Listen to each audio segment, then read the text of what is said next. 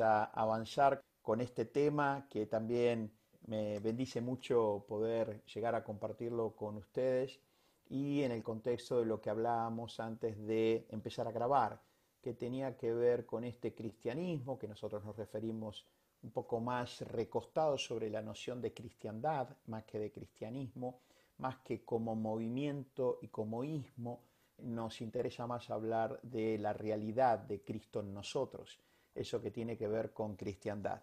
Y en base a lo que hablábamos antes, esta cristiandad que se va a relacionar con la noción de trascendencia. Entonces quiero compartir con ustedes esta idea desde la palabra de Dios de un ser trascendente. Eh, el común denominador de las personas con un color, y eh, ahí aparece un color diferente, una persona diferente, que va a distinguirse por su compromiso con la trascendencia. Y de alguna manera, si eh, esta persona está comprometida con la trascendencia, si vos, si yo, si nosotros, y muchos tantos otros en el mundo están comprometidos con la trascendencia eh, y otros no, ¿con qué están comprometidos? O si no están comprometidos, ¿en qué está su foco? Y esta es la distinción que quiero hacer esta noche, número uno. Cuando no nos relacionamos con la trascendencia, estamos en un espacio diferente que se va a denominar inmanencia. Y de esto quiero hablar para después desembocar en la trascendencia, primera distinción entre trascendencia e inmanencia, y después la trascendencia desde la palabra de Dios, la trascendencia desde Cristo, del mensaje cristocéntrico, el ser trascendente desde una mirada espiritual que otorga la palabra de Dios. Así que lo primero que quiero compartir con ustedes es la inquietud respecto a nuestro interés de conversar sobre lo inmanente y sobre lo trascendente. Y que a menos que abramos esta conversación, la corriente, el cauce hacia donde nosotros vamos a ir automáticamente, culturalmente, va a ser hacia lo inmanente exclusivamente. Y ustedes van a ver que no vamos a hacer esta distinción para decir lo trascendente está bueno, lo inmanente está malo. Lo que queremos compartir con ustedes desde la palabra de Dios es que con lo inmanente no alcanza. Nos quedamos como a mitad del río ese hueco del alma que tantas veces hablamos que la mayoría de los seres humanos tenemos, manifestamos y muchas veces sentimos, tiene que ver con quedarnos en la insuficiencia de lo inmanente, sin poder completar, sin poder completarnos con el compromiso de ser trascendente. Así que dicho esto, los quiero invitar a avanzar en esta idea y lo quiero contextuar en lo que hablamos nuestro último domingo, no ayer, sino el anterior. Ustedes recordarán que trajimos a la conversación lo importante del propósito de Dios.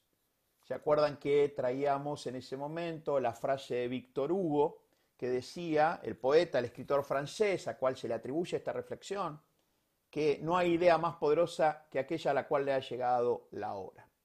Yo puedo tener ideas muy poderosas, inclusive que le haya llegado la hora, sin embargo, esa idea poderosa no contener el propósito de Dios para mi vida. Esto es lo que Dios se propone y me propone, siempre respetando las alturas en las cuales yo quiero andar. Como aprendimos en nuestra serie, hace mis pies como de sierva, ¿se acuerdan?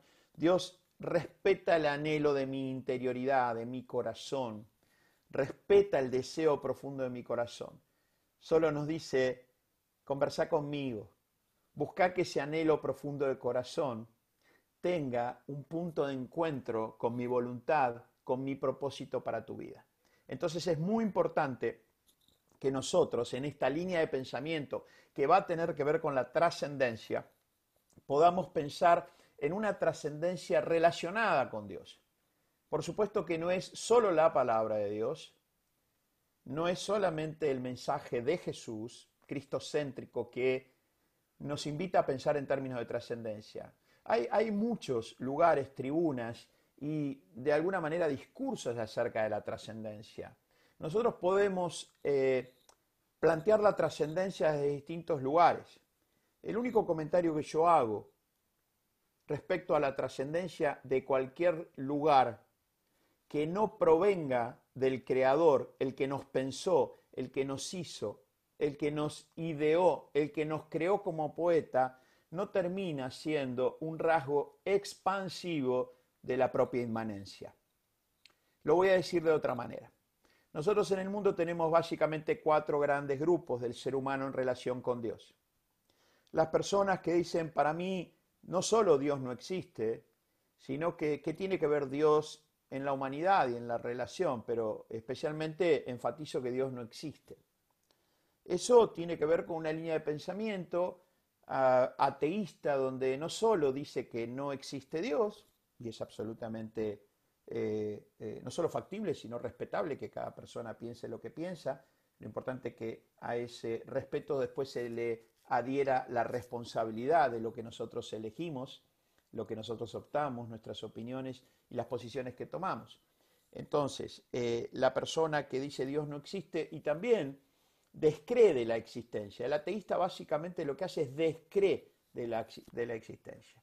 Después hay un, espacio intermedio que se llama agnosticismo, que básicamente el agnosticismo, a diferencia del ateísta que toma una posición en cuanto a Dios, lo que es es un proceso más bien metodológico de reflexión.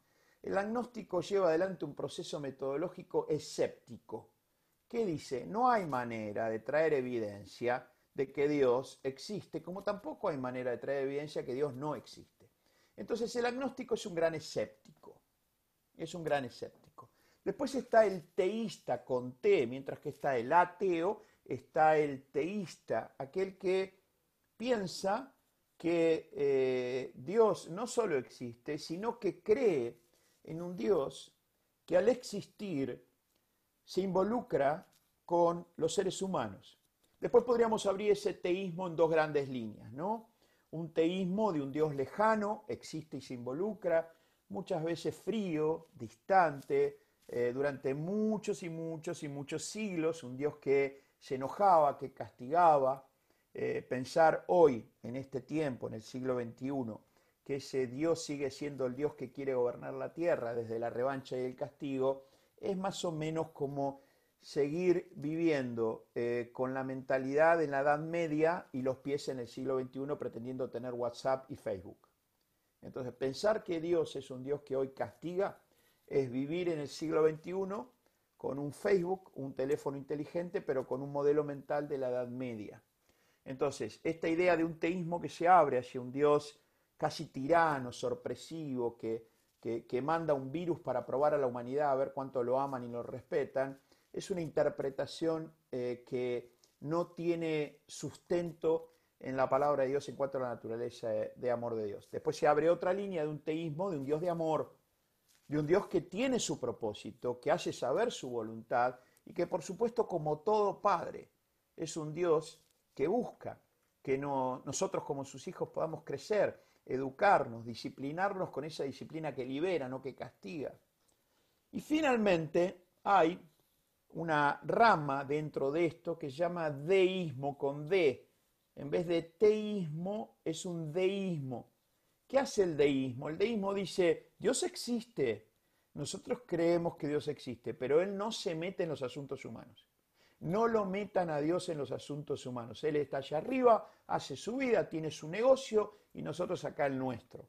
Y es una manera, a diferencia del teísmo, que basa la relación con Dios desde la fe, desde la palabra de Dios que fue revelada por Dios a la humanidad, el deísmo basa su construcción de Dios en la razón. El Dios que existe es producto de mi elaboración mental. Entonces no deja de ser esta elaboración un rasgo de lo que se va a dar en llamar inmanencia, o sea, una especie de esencia interna que no tiene nada que ver con más allá de lo que la persona internamente concibe y define. Por eso, una trascendencia sin un Dios ajeno a mi existencia, que me ha pensado, que me ha creado, que me conoce, que como dice la palabra de Dios, conoce cada pelo de mi cabeza, que cada nombre eh, está de alguna manera en el corazón de Dios pensado en cuanto a, por ejemplo, las estrellas. Cada estrella podría tener su nombre para Dios, porque cada estrella fue puesta por Él. Entonces, pensar un ser trascendente sin la presencia de ese Dios creador, de ese Dios Padre, no deja de ser una trascendencia inmanente. Esto es el resultado de algo que yo he elaborado. Cuando hacemos un mensaje y un desarrollo cristocéntrico, lo que estamos diciendo es no queremos una espiritualidad inmanente. Y ustedes estarán pensando en este momento. No será buen momento para que avances en las placas y nos digas un poquito más de esto de inmanente, porque ya me intranquilizaste. Ya hablaste tanto inmanente que quiero saber de qué se trata. Muy bien, vamos a responder entonces a eso, no sin antes tener presente que lo que nosotros buscamos es el propósito de Dios. No hay trascendencia sin propósito de Dios. Como vimos también ese domingo en el Salmo 138, dice acá, Dios cumplirá su propósito en mí si yo veo cumplido mis propósitos en mí, por mí mismo que elaboró los propósitos, entonces ahí es donde empezamos a ver cómo yo puedo hablar de trascendencia o espiritualidad, pero donde Dios se elaboró y se definió interiormente. Quien hace que los propósitos de Dios se cumplan en mi vida, el primer interesado, es Dios. ¿Se acuerdan cuando aprendimos en nuestra serie un estilo de oración que decíamos, Dios está más interesado en responder que a veces nosotros en pedir. Lo vuelvo a decir esto. Dios está más interesado en abrir su corazón, derramar su gracia, hacer saber su misericordia, que toquemos el corazón de bondad y que su poder se derrame en tu vida, que nosotros a pedir que esto pase. Bueno, muchas veces con los propósitos de Dios en tu vida y en la mía pasa algo parecido. Dios a veces está más interesado en que su propósito se cumpla en tu vida y en la mía que en nosotros. ¿Y por qué? Y porque nos queda una a veces sensación que aún siendo los propósitos de Dios, lo podamos alcanzar y lograr por nuestras propias fuerzas. Y es ahí donde entonces lo trascendente, que es lo que Dios quiere como ser trascendente, colapsa con lo inmanente, con lo propio. Dice la palabra de Dios en Romanos, ¿se acuerdan? Y sabemos que los que aman a Dios, a vos, a vos, a vos, a mí, al que está viendo esto o escuchándolo, que se acerca aquí inicialmente y casi solamente por amor a Dios. No hay otra causa y motivo que estar esta noche acá, un día lunes, a las 9 menos 20 de la noche, si no hay un amor por Dios. Entonces, aquellos, como dice la palabra de Dios, que aman a Dios, que aman a Dios, Todas las cosas les ayudan a bien.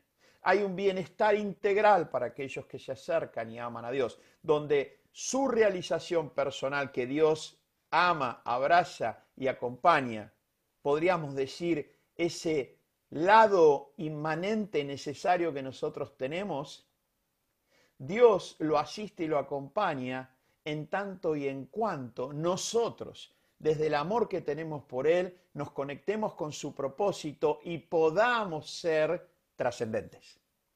Ser trascendentes. Inmanencia y trascendencia. Cuando hablamos de inmanencia, como dice aquí, lo inmanente pertenece a un ser, y les pido que me acompañen en la lectura y le demos tiempo al lenguaje y al pensamiento a que vaya hacia nuestro corazón.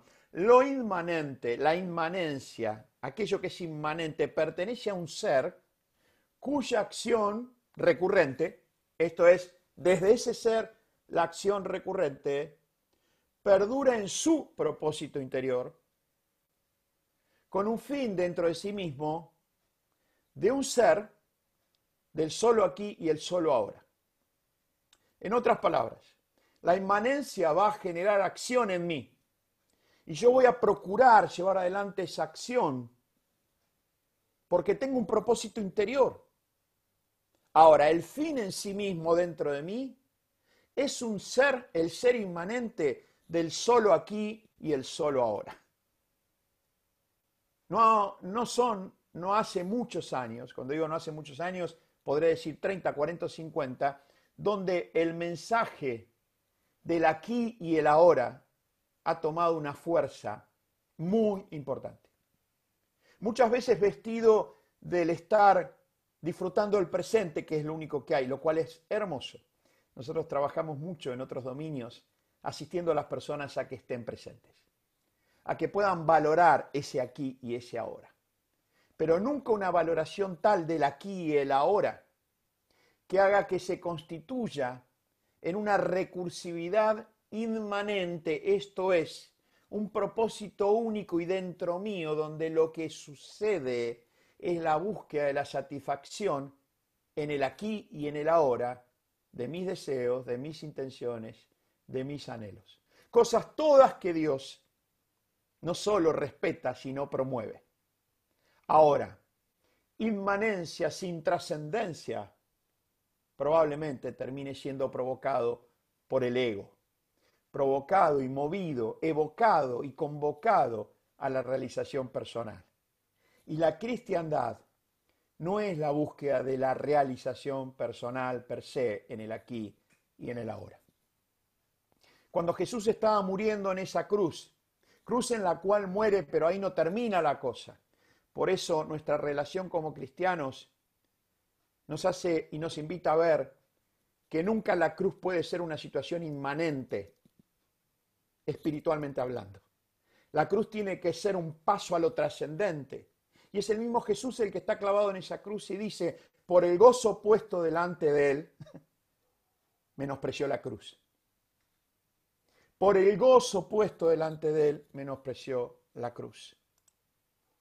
Y acá tenemos la inmanencia que termina diciendo que su existencia, la de esa persona inmanente, ese ser inmanente, su existencia permanece como cerrada en sí misma, atentos con esto, agotando en ella, en ese aquí y en ese ahora, en esa circularidad de un estar presente para sí mismo, agota en ella todo su ser y todo su actuar. Y claro que aquí tenemos lo que yo doy en llamar un esquema inmanente. Y quiero contarte algo. Esquema inmanente que vos debés haber tenido, tenés y tendrás. Esquema inmanente que yo he tenido, tengo y probablemente siga teniendo. Dios no trabaja por negaciones, Dios trabaja por integraciones. Es como pensar que las emociones son malas para los seres humanos. ¿Cómo van a ser malas si Dios pensó, creó, diseñó al ser humano con emociones. Que nosotros no gestionemos nuestras emociones y tengamos muchas veces consecuencias por una falta de gestión no hace que las emociones sean malas. La inmanencia es propio de la autonomía y el libre albedrío que Dios le dio a los seres humanos. Que nuestra inmanencia como esquema nos haga de alguna manera desarrollar esto que les voy a mostrar y que no vayamos más allá de esto que les voy a mostrar, es el tema. El esquema de inmanencia nos muestra que los seres humanos, todos esos muñequitos de un color y tenías un color de uno diferente, en el esquema inmanente, y aún buscando la trascendencia con ese esquema inmanente, los seres humanos lo que solemos hacer es establecer una relación de buscar el saber para poder tomar acción Conforme a lo que vimos arriba, ¿se acuerdan? Lo inmanente pertenece a un ser cuya acción recurrente, esa acción recurrente, viene de un saber que al hacer le permite a ese ser humano tener. Porque el ser humano si no tiene carece y al carecer hace una alianza indivisible entre la carencia y la existencia. Por lo tanto, si no tengo, no soy. Entonces, ¿qué hace el esquema inmanente? Saber, hacer, tener, y ahí aparece ese ser inmanente. Ser inmanente que todos en algún momento estamos. Estamos buscando nuevos saberes para nuevas acciones y tener. El tema es que nuestra existencia, último párrafo de la inmanencia, nuestra existencia que deviene de un saber, hacer y tener, ciertos resultados que constituye el ser inmanente como existencia, que esa existencia no permanezca cerrada en sí misma. agotando en ella todo su ser y su actuar. Cuando las personas en su interioridad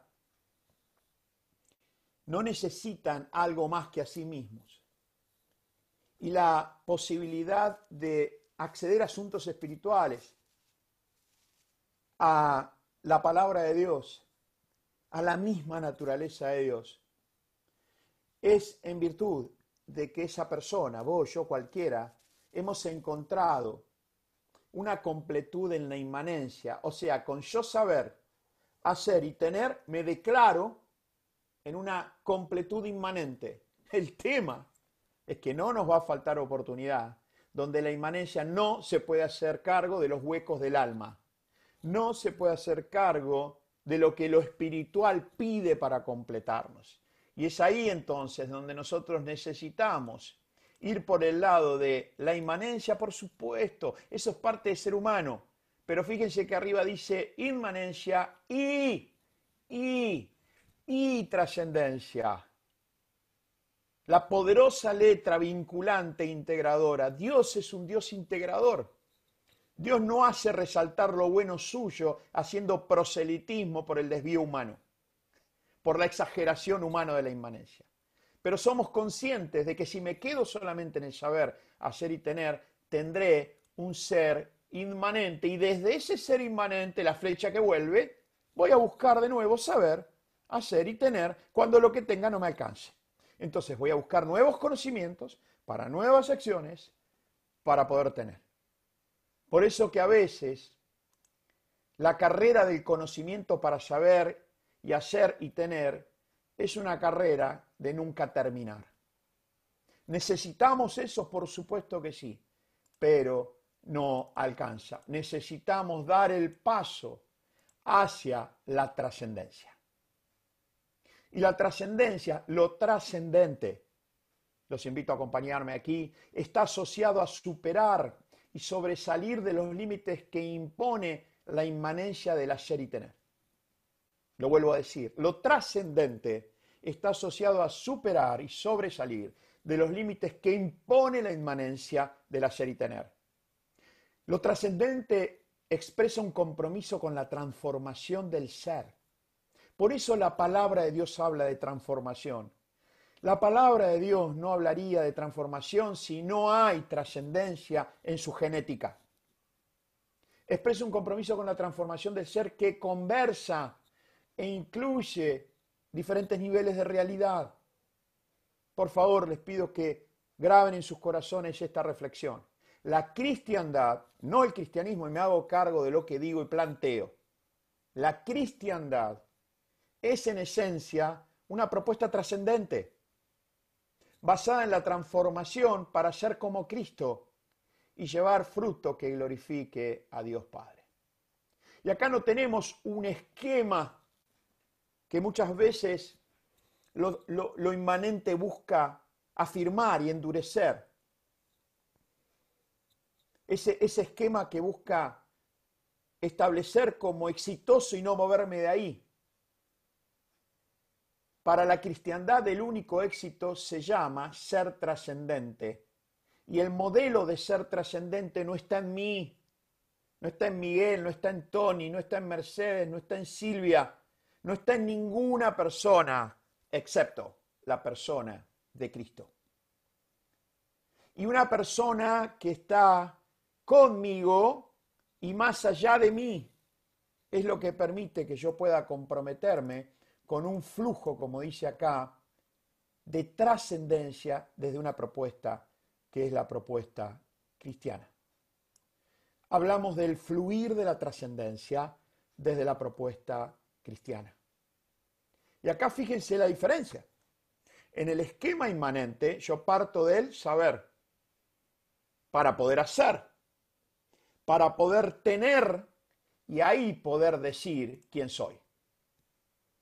Si nosotros pensamos en nuestra historia cuando escuchamos a nuestros padres o nuestros abuelos decir, mi hijo, usted tiene que estudiar, porque si usted no estudia, no va a ser nadie. Mi hijo el doctor, plantea una vieja historia en nuestra literatura argentina. Si, si no sé, entonces no soy. No hay ciencia estable y productiva que al declararse como tal encuentre esa sostenibilidad productiva si no viene en el pensamiento del creador. Lo voy a decir en términos bien accesibles. En 1492 se validó la noción de que la Tierra era redonda, no plana. Interesante, ¿no? Porque Dios se lo había revelado a Isaías 600 años antes de Cristo. Es interesante que hoy la ciencia espacial esté descubriendo que más allá del cielo, en los firmamentos, hay agua. Muy interesante, esto ya está revelado en Génesis 1. Y así podría decirles un montón de otras cosas.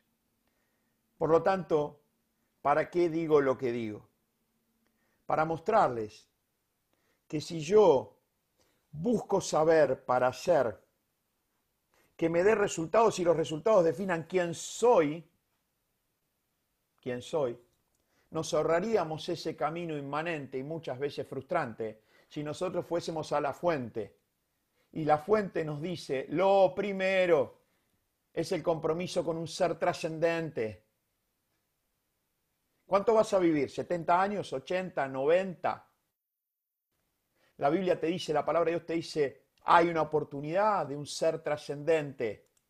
Y ese ser trascendente, por supuesto que va a necesitar conocer. Y ese conocer, por supuesto, que va a tener un fin de aplicación. Pero el conocer es la palabra de Dios. El hacer tiene que ver con un andar como él anduvo, nos va a decir la palabra de Dios. Y cuando yo, comprometido con un ser trascendente, que incluye lo inmanente, porque Dios ama y respeta tus alturas, pero no es lo mismo ir a tus alturas desde la inmanencia que desde la trascendencia, donde Dios es parte de esa definición. Un ser trascendente que busca expandirse, trascender desde el conocimiento de aquel que me ha creado, que me ha formado, que me ha hecho, que conoce cada pelo de mi cabeza, mi respiración, que me conoce desde el vientre de mi madre. ¿Para qué? Para andar como Él anduvo y llevar fruto. En otras palabras, para Dios también los resultados son importantes. Pero fíjense, por favor, en este fluir de trascendencia, cómo los frutos son producto de un andar, de un conocimiento, pero primero partimos del ser y no llegamos a ser el producto de lo que nosotros conocemos y hacemos. El ser trascendente es el compromiso de origen y cuando yo llevo frutos que glorifiquen a mi Padre, el ser trascendente se consolida. Claro, si nosotros abrimos este fluir y lo quiero abrir desde la palabra de Dios con ustedes, porque eso es lo que aprendemos en este espacio y lo que invitamos una y otra vez. Pueden ser ideas magníficas que le ha llegado su hora, pero las ideas magníficas que no están respaldadas por la palabra de Dios, les pido por favor, sean muy sabios en pensar qué van a hacer con eso. Yo jamás les voy a pedir a ustedes que me crean. Es más, les prometo que no les voy a creer a ustedes, para que se queden tranquilos. Yo lo único que les pido es si me pueden escuchar. Y yo te prometo que te voy a escuchar. Y al escucharnos, que podamos ir a la palabra de Dios, porque nuestra responsabilidad como creyentes es creer la palabra de Dios. Este fluir es bellísimo ya per se desarma el anterior. Pero no es la idea. A mí lo que me interesa es ver ese flujo en la palabra de Dios. Y lo primero que vemos en este ser trascendente es que la palabra de Dios nos dice que Dios es espíritu. Y los que lo adoran deben hacerlo de un modo verdadero, conforme al Espíritu de Dios, dice Juan 4:24 en, en la versión Dios habla hoy. En otras palabras, en otras palabras, vamos a pensar en esto. ¿Puede haber trascendencia sin espiritualidad? No. No. ¿Por qué? Porque partimos de que Dios es espíritu. Y aquellos que desean adorarlo, amarlo, hay una manera adecuada de hacerlo. ¿Y cuál es la primera manera adecuada de hacerlo?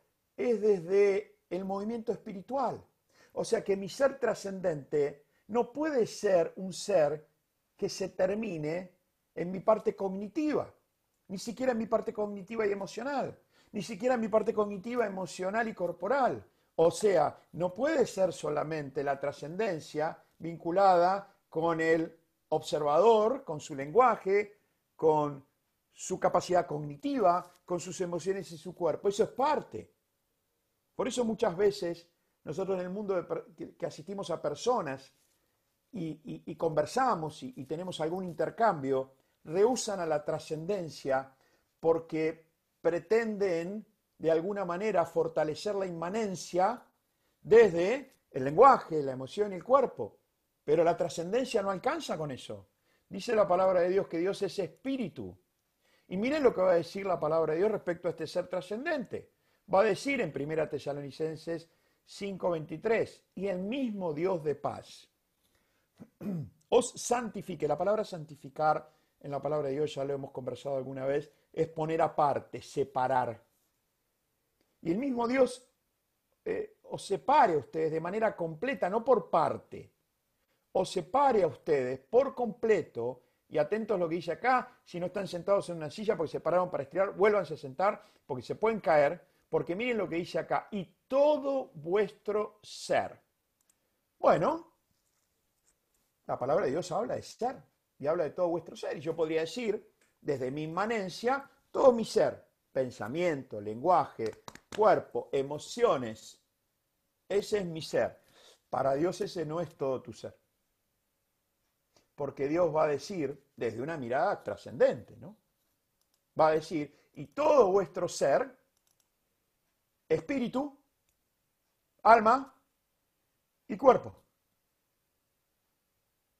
O sea que esta noción tripartita de Dios no se encuentra solamente en lenguaje, emociones y cuerpo, en la parte cognitiva y racional. La parte cognitiva y racional está dentro del alma y el cuerpo de la persona. Y distingan que espíritu y alma no es para Dios la misma cosa.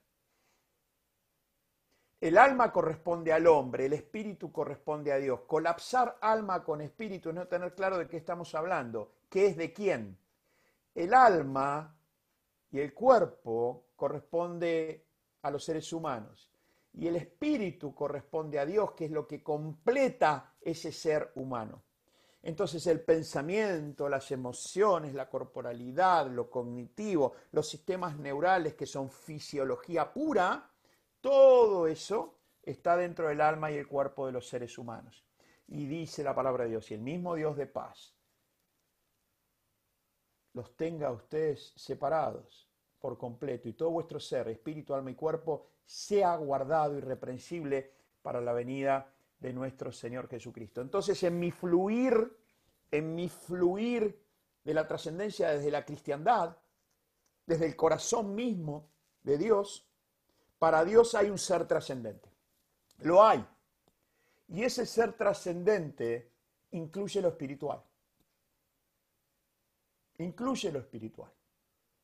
Todo vuestro ser, espíritu, alma y cuerpo. Ese es el primer movimiento. Yo defino comprometerme con un ser trascendente espiritual. Después, claro, ese ser trascendente busca conocer la palabra de Dios. En un momento pareciera ser que Dios le está hablando a su profeta llamado Jeremías y le dice, necesitamos en, este, en esta construcción trascendental ubicar y poner en claro, blanco sobre negro, qué papel juega lo inmanente y el conocimiento. Porque yo podría decir, conmigo alcanza. Y tengo mi espiritualidad a mi manera. My way, como dice esa famosa canción. El himno de la inmanencia, para mí se llama My Way, hermosa canción, pero es el himno de la inmanencia, de la cosa comienza conmigo y termina conmigo. Y parece ser que en una conversación Dios con Jeremías le dice, Jeremías, eh, Ger, agarra la, libreta, toma nota, quisiera decirte esto para que quede en los registros cuando quiera haber personas que queden atrapadas por, por su propia inmanencia y por el conocimiento. El Señor dice, Dios le dice a Jeremías, que no se enorgullezca el sabio de ser sabio, ni el poderoso de su poder, ni el rico de su riqueza, si alguien se quiere enorgullecer, yo diría, Dios diría, yo que ustedes no me enorgullezco. Pero si alguien necesita por su inmanencia, por su autoestima, vieron que muchas veces decimos, tengo un problema de autoestima. Mira, cuando vos te ves como Dios te ve, cuando vos te ves como Dios te ve, desde su amor como Padre, cuando vos te ves como Jesús te vio en esa cruz, sabiendo que por esa entrega y al ser levantado los muertos, vos y yo íbamos a estar acá esta noche, por el gozo puesto delante de Él, si vos te ves así, no hay problema de autoestima. no hay problemas de autoestima.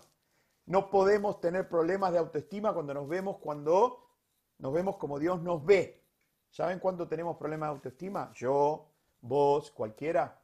Cuando las emociones juegan con nosotros.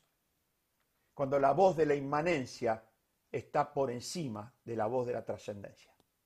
No hay problemas de autoestima cuando nosotros somos seres trascendentes. Y ser seres trascendentes no es ser seres salados, ¿eh? que andamos flotando por ahí. Míralo, Hugo, ahí se fue a dar una vuelta, Hugo, ¿eh? Tenía que estirar las alas, se fue, dio una vueltita, voló y ahora vuelve. ¿Por qué? Porque el ser trascendente necesita volar. No, no es eso. El ser trascendente tiene los pies en el suelo y los ojos en el cielo. El ser inmanente tiene los pies en el suelo y los ojos en el suelo. Y en esa inmanencia las emociones muchas veces nos juegan malas pasadas. Entonces, ¿qué le dice Dios a Jeremías? Le dice, si alguien se quiere enorgullecer, para mí no hace falta, ¿eh? Para mí no hace falta, pero si alguno no puede con esto y necesita enorgullecerse, que se enorgullezca de conocerme, de saber que yo soy el Señor, que actúa en la tierra con amor, justicia y rectitud, pues eso es lo que a mí me agrada. Yo el Señor lo afirmo. Entonces cuando yo empiezo desde mi compromiso con un ser trascendente a comprometerme con el corazón de Dios, que me dice, Alejandro, no te enorgullezcas en tu sabiduría, mucho menos la humana, ni en lo poderoso que seas, ni, ni, la riqueza que tengas. Todo eso es agua entre las manos, Alejandro. Si te querés enorgullecer, enorgullecete de conocerme, de saber en tu corazón que por un compromiso de ser trascendente, me conoces en tu corazón. Sabés quién soy yo. No vengas a contar ni a creer la historia, Alejandro de que yo ando detrás de un virus para ver si la gente me ama. Ese no soy yo. Yo hago amor, justicia y rectitud en la tierra.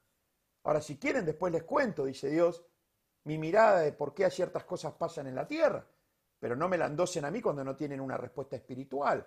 Porque ustedes quieren explicar lo trascendente de lo inmanente. Y quiero contarte que muchas cosas que pasan en tu vida y en la mía tienen que ver con algo que trasciende lo inmanente. Entonces Dios es muy claro al respecto. Armate con mi conocimiento. En este fluir después que decía, y ahora te queda andar, Miguel. Antonio, ahora te queda hacer lo que hizo Hugo recién, andar, ¿viste? Él, no, se levantó porque tenía que andar, claro, no, no alcanza con que yo me quiero levantar y andar. ¿Y cómo ando? Como a mí se me antoja, no. Como a mí me parece lo mejor, no. Dios va a respetar tu altura, pero ¿sabes qué? Como es trascendente, él te deja una huella en la cual seguir. Tenés huella.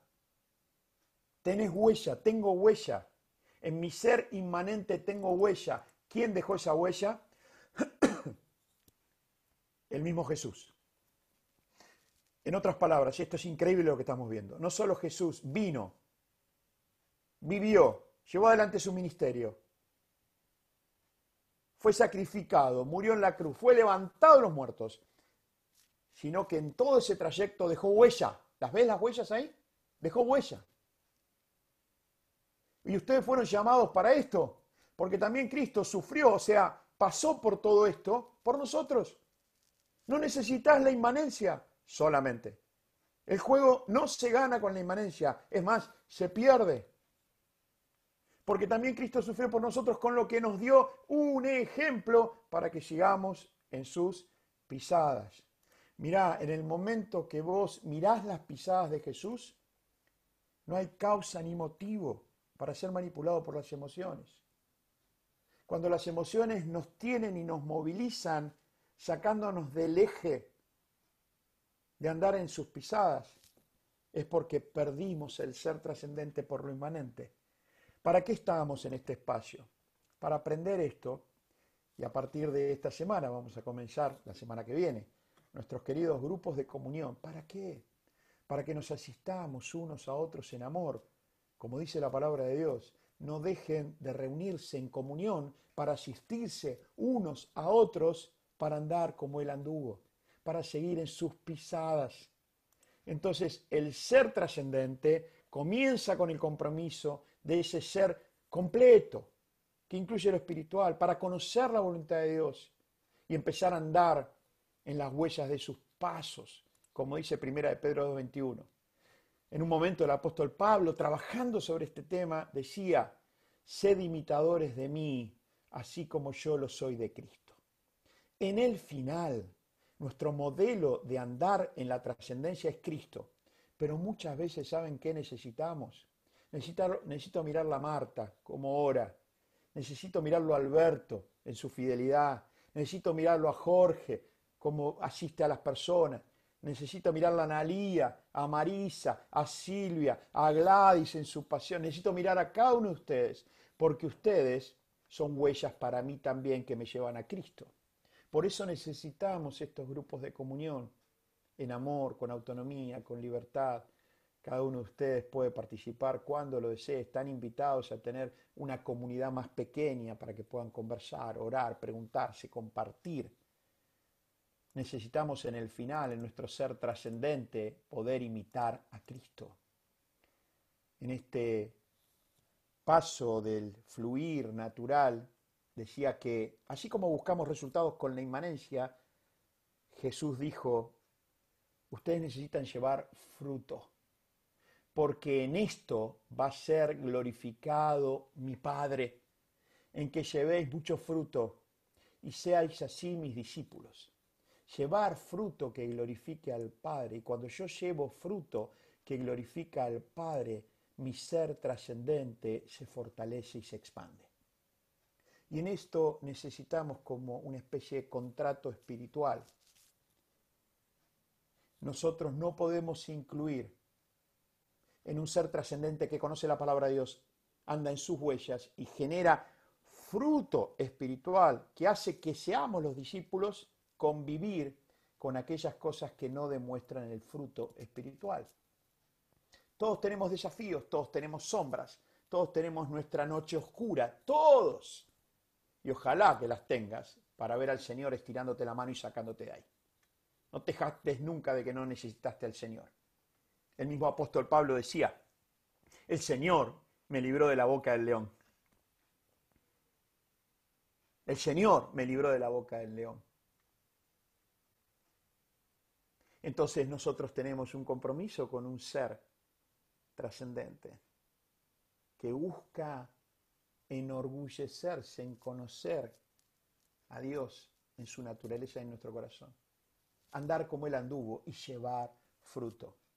Que vos vayas viendo, reunión tras reunión, momento a momento, que el fruto espiritual por el compromiso con la trascendencia se va manifestando. Y el fruto espiritual conlleva resultados humanos. Yo puedo ver la terminación de una carrera, conseguir un trabajo, eh, volver a tener una relación con un amigo que estaba distanciado, como un gran resultado de vida. Por supuesto, claro. Ahora también lo puedes ver como un fruto espiritual. También lo puedes ver como un fruto espiritual. Y a eso es que Dios nos llama, a que llevemos fruto que glorifiquen al Padre. Esta es la trascendencia desde una propuesta cristiana, un compromiso con ser trascendente, conocer la palabra, andar como el anduvo, buscar sus huellas. Les dejo este regalo esta pregunta. Cuando no sepan qué hacer, háganse una pregunta. Señor, ¿qué harías en mi lugar? Señor Jesús, ¿qué harías en mi lugar? ¿Le contestás el mail inmediatamente y lo mandás a Frei Churros? ¿Qué harías, Señor? Le cortás el teléfono y no lo atendés, si hubieses tenido iPhone, ¿qué harías, Señor? ¿Le cortarías el teléfono para que se vea que, el, que el que la tiene clara y el que tiene el poder soy yo? Señor, ¿qué harías? Porque quiero andar como vos anduviste para llevar fruto que glorifique al Padre. Este es nuestro compromiso. asistir el desarrollo de un ser trascendente. Esta es nuestra pasión. Decía la palabra de Dios en Primera Tesalonicenses que Dios os guarde todo vuestro ser, que esté completo en el shalom de Dios, ¿se acuerdan? Completo en la paz de Dios, porque el Dios de paz es el que los va a guardar. ¿Hasta cuándo? Hasta que Él vuelva. Y cuando Él vuelva, si, si volviese esta noche, que te encuentre en el fluir de la trascendencia, desde el compromiso con un ser trascendente.